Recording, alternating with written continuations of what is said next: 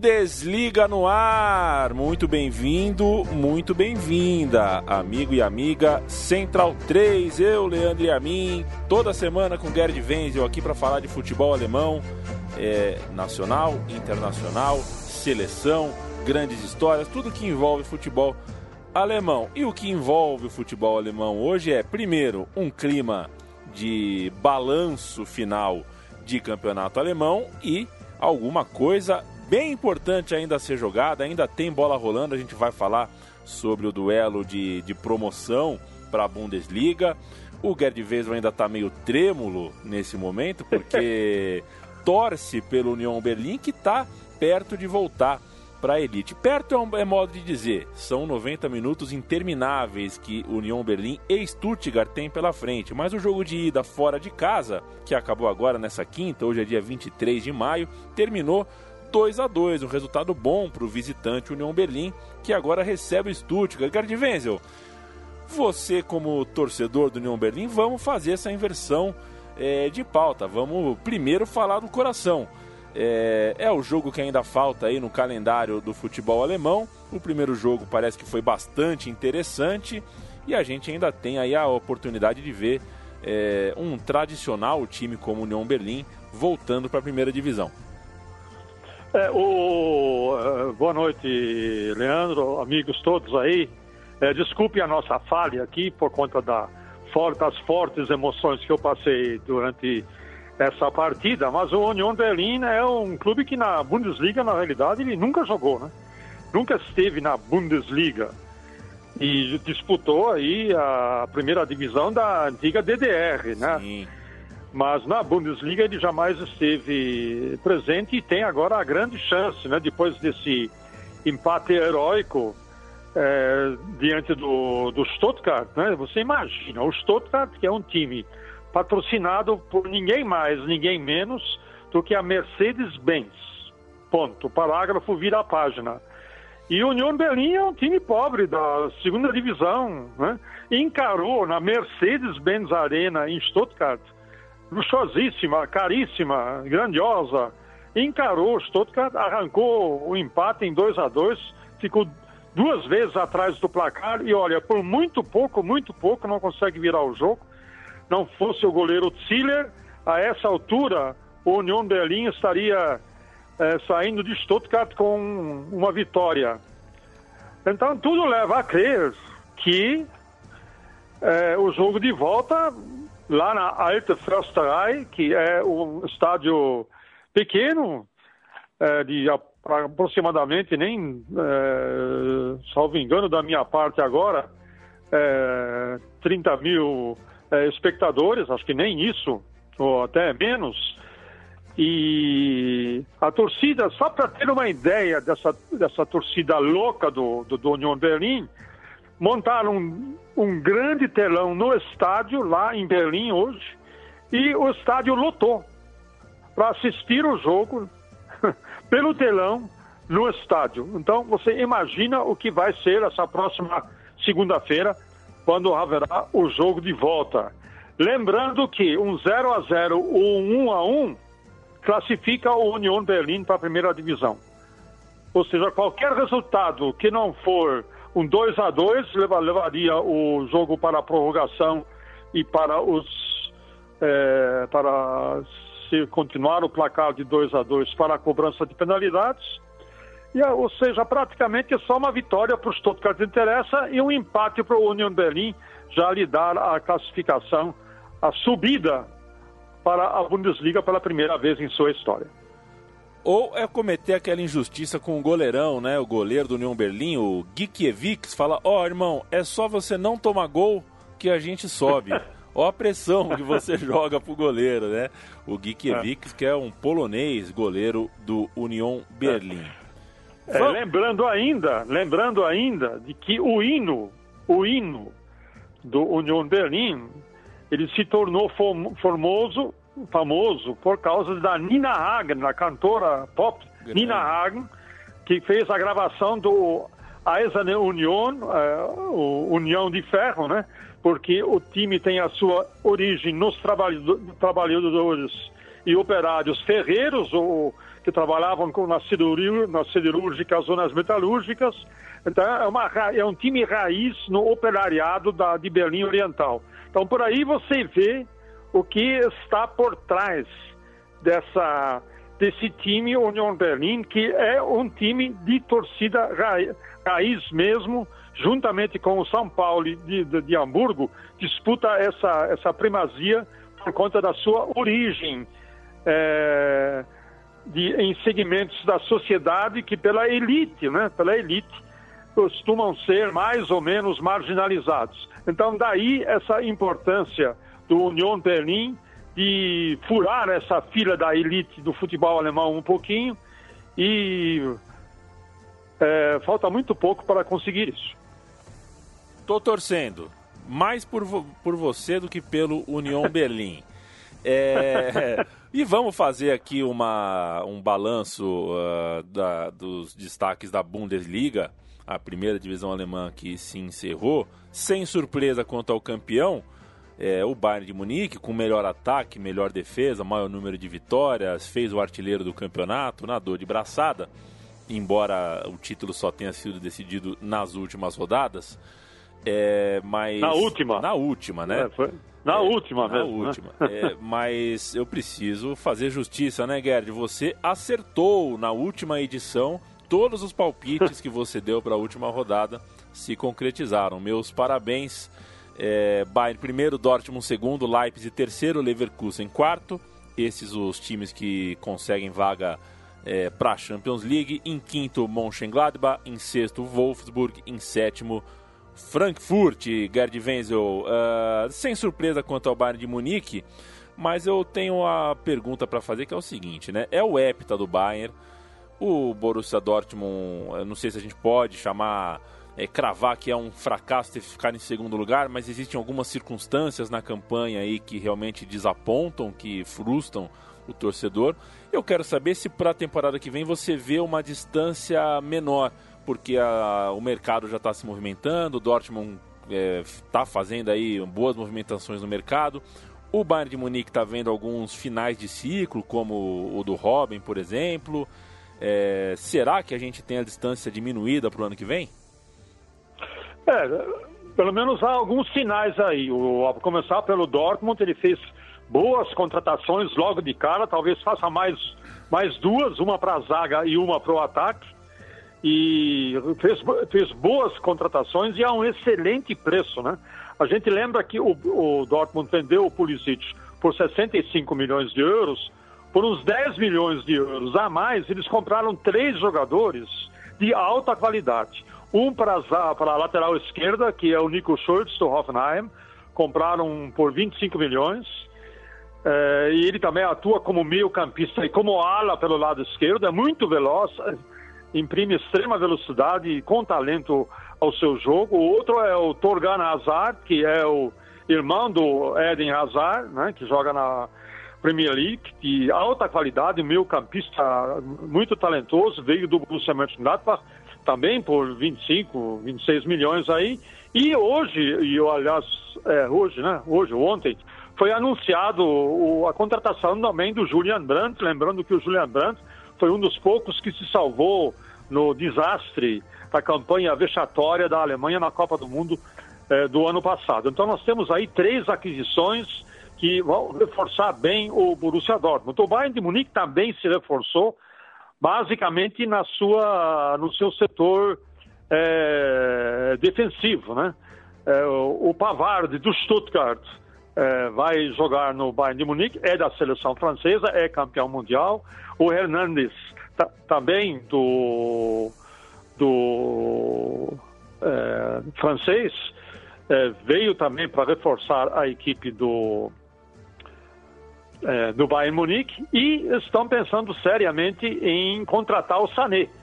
O Pep Guardiola, inclusive, já deu sinal verde para transferência. O Leroy Sané é, que não emplacou 100% no, no Manchester City, pode voltar ao futebol alemão e pode reforçar é, o Bayern de Munique, que agora fica sem Robin, sem Ribéry, que os dois se aposentaram no Bayern Munique, né? Inclusive o Ribéry se aposentou aí com um golaço que ele fez na na Aliança Arena no último jogo contra a Eintracht Frankfurt, uma pintura, uma obra de arte, é, o gol do Ribéry. O Robin também não ficou atrás, também fez o seu de despedida. E sem contar que o Rafinha também se despediu do Bayern de Munique. Então, por enquanto, nessa questão de contratação, é, o Borussia Dortmund se reforçou melhor no frigir dos ovos, porque ele precisava realmente de dois jogadores meio-campistas que também ajudam na, no setor defensivo, de talento também ofensivo. E é, contratou os dois, né? Contratou, contratou o Azar e contratou o, o. Eles podem fazer aí um trio, um trio no meio-campo, juntamente com o Witzel. O, é, o belga que já está no, no, time do Borussia Dortmund. Então, por enquanto, eu vejo assim, pelo menos teoricamente, diminuir, diminuir um pouco essa distância entre Bayern e Borussia Dortmund. E uma pergunta também, acho que é difícil, é, difícil responder cravando, Gerd, mas dos sete campeonatos seguidos, consecutivos que esse Bayern enfileirou, esse Epita, esse time do Bar dessa temporada, tá em qual lugar, hein? É o melhor desses sete? É o pior desses sete? Tá numa zona intermediária? Te agradou? Te encantou? Te magnetizou esse Bayern campeão? Não, não, não me encantou, não. não é, teve alguns jogos excepcionais, muitas vezes mais por conta do esfacelamento é, momentâneo do adversário. Eu tenho a impressão que muitas vezes na Alemanha, quando um time vai jogar com o Bayern, ele fica que nem o ratinho diante da cobra que vai dar o bote. Ele não tem nem a menor, a menor perspectiva de eventualmente ganhar do Bayern ou arrancar um empate. Então, a maioria, a maioria dos times da Alemanha ficam assim, eles ficam aguardando o bote e uma, e uma vez que a cobra deu o bote, aí se entregam, né? Aconteceu isso com o próprio Borussia Dortmund. Então, é muito mais uma questão de mentalidade do adversário algumas vezes, né, do que propriamente de desequilíbrio é, técnico. O Borussia Dortmund vinha muito bem no, no campeonato, mas de repente, diante da adversidade, diante de algumas adversidades que o time sofreu, acabou se desestruturando. O que se fala do Lucian Favre é o seguinte, né? Isso já vem é, a gente já vem bem, a gente já tem visto isso quando ele foi técnico do Hertha Berlim, também quando foi técnico do Borussia Mönchengladbach.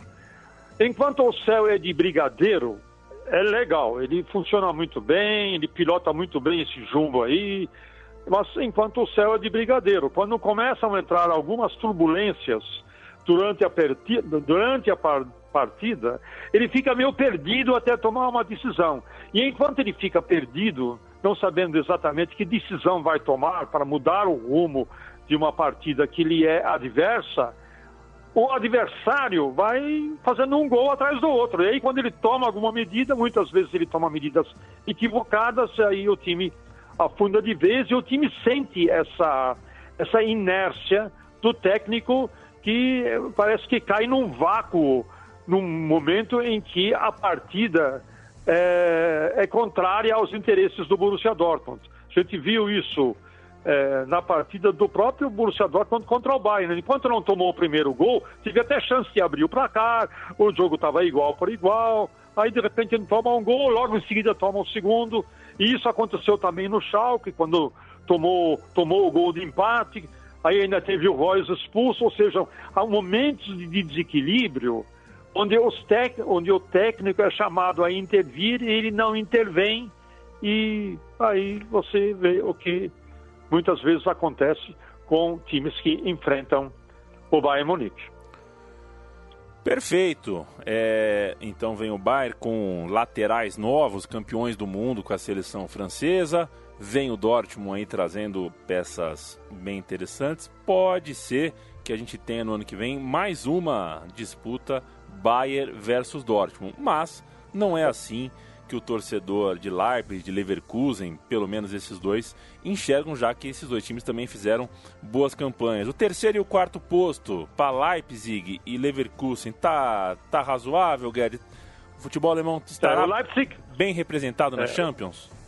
É, o Leipzig vem bem forte, o Leipzig pode eh, de repente representar aí uma terceira força que eh, vai, vai desequilibrar esse, esse duelo, pode desequilibrar esse duelo entre, entre Bayern e, e Borussia Dortmund, pode fazer parte de um trio de ferro aí. E o Leverkusen ele subiu muito de produção no final do segundo turno. Eu estava acompanhando isso e por causa dessa subida de produção que eu cravei mesmo que o Bayern Leverkusen iria se classificar para é, para a Champions League, como de fato acabou se classificando. Precisa agora é, achar um substituto à altura do, do Julian Brandt, não pode dar bobeira aí, né? Precisa fazer alguns, é, alguns reforços é, para encarar com certa dignidade aí, pelo menos passar pela fase de grupos ou até pelas oitavas de final da, da Champions League. O mesmo vale também, desempenho de Champions League, vale para o Bayern vale para o Borussia Dortmund. Tá? Mesma coisa, eles foram muito mal nessa temporada, eliminados aí nas oitavas de final. Quer dizer, não, estão, não estavam muito à altura. Tem também ainda a questão do, do, do Julian Nagelsmann no Leipzig. Lembra, ele é o técnico jovem, vem virado do Hoffenheim para assumir a direção técnica do Leipzig. Vamos ver como ele vai impactar, o impacto que ele vai causar na, é, no time do Leipzig. E tem ainda a questão do técnico do próprio Bayern Munique. O Nico Kovac não pode se dar o luxo de perder a Copa da Alemanha nesse fim de semana. É, né? não pode isso, se dar né? o luxo. Tem isso. Quer dizer, porque ganhar o campeonato alemão, isso é praticamente obrigação. E ganhar a Copa da Alemanha é mais uma obrigação. Então, ele não pode se dar o luxo, porque tem gente aí já. Tem cornetas em Munique que já começam a tocar. Né? Por conta da, do quê? Por conta da, das poucas opções táticas que Nico Kovac propõe à sua equipe. Enquanto havia Robin, enquanto havia Ribéry, não existia esse problema. Como Robin e Ribéry, tanto um como o outro, jogaram pouco nessa temporada, jogaram um pouco mais de é, metade dos jogos, especialmente os dois juntos, jogaram muito pouco nessa temporada.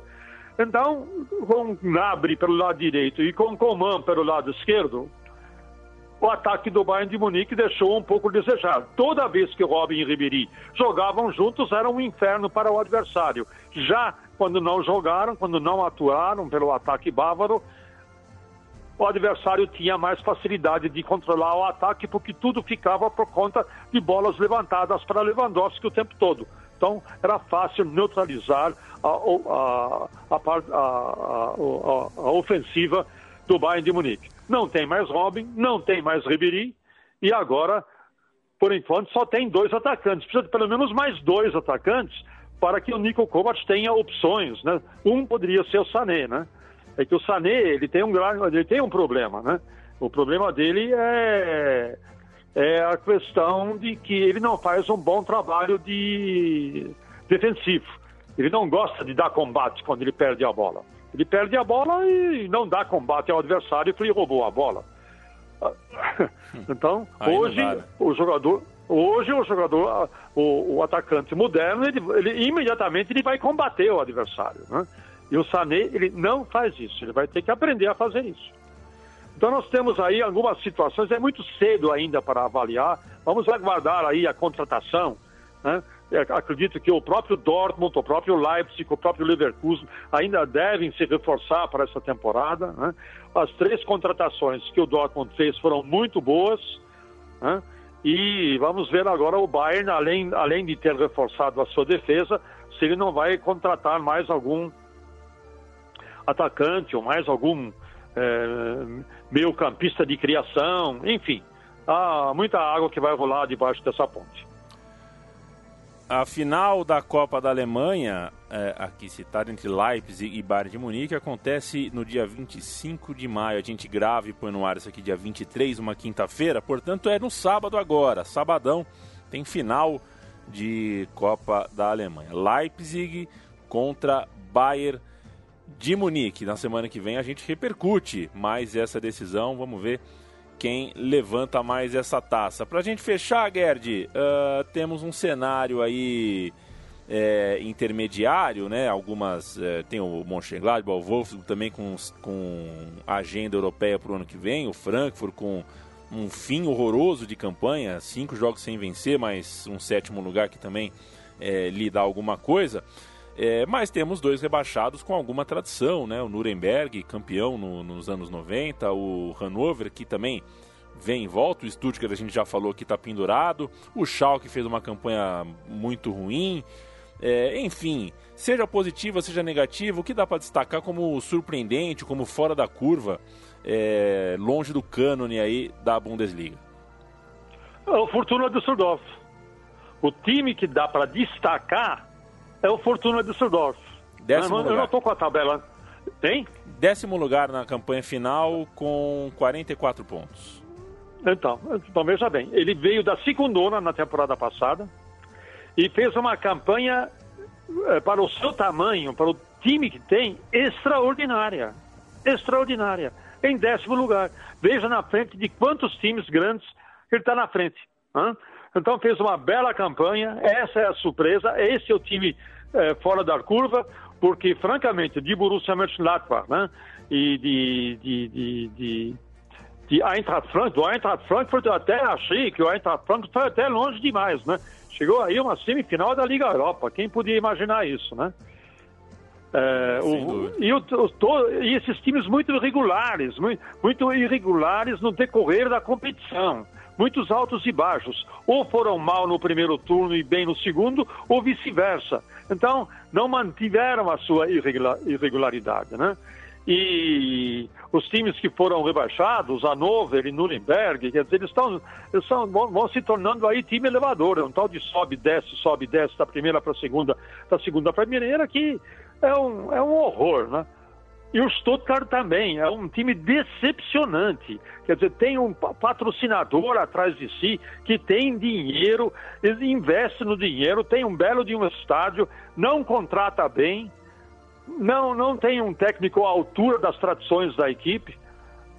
É, até um, um, um, seguidor, não, mas eu vou torcer pelo Stuttgart contra a União Berlim, porque é um clube grande, eu gosto de clube grande. É grande aonde, cara pálida? Hum. É grande só no nome e no estádio, porque de resto se apequenou. Nessa década, inclusive, já foi rebaixado uma vez.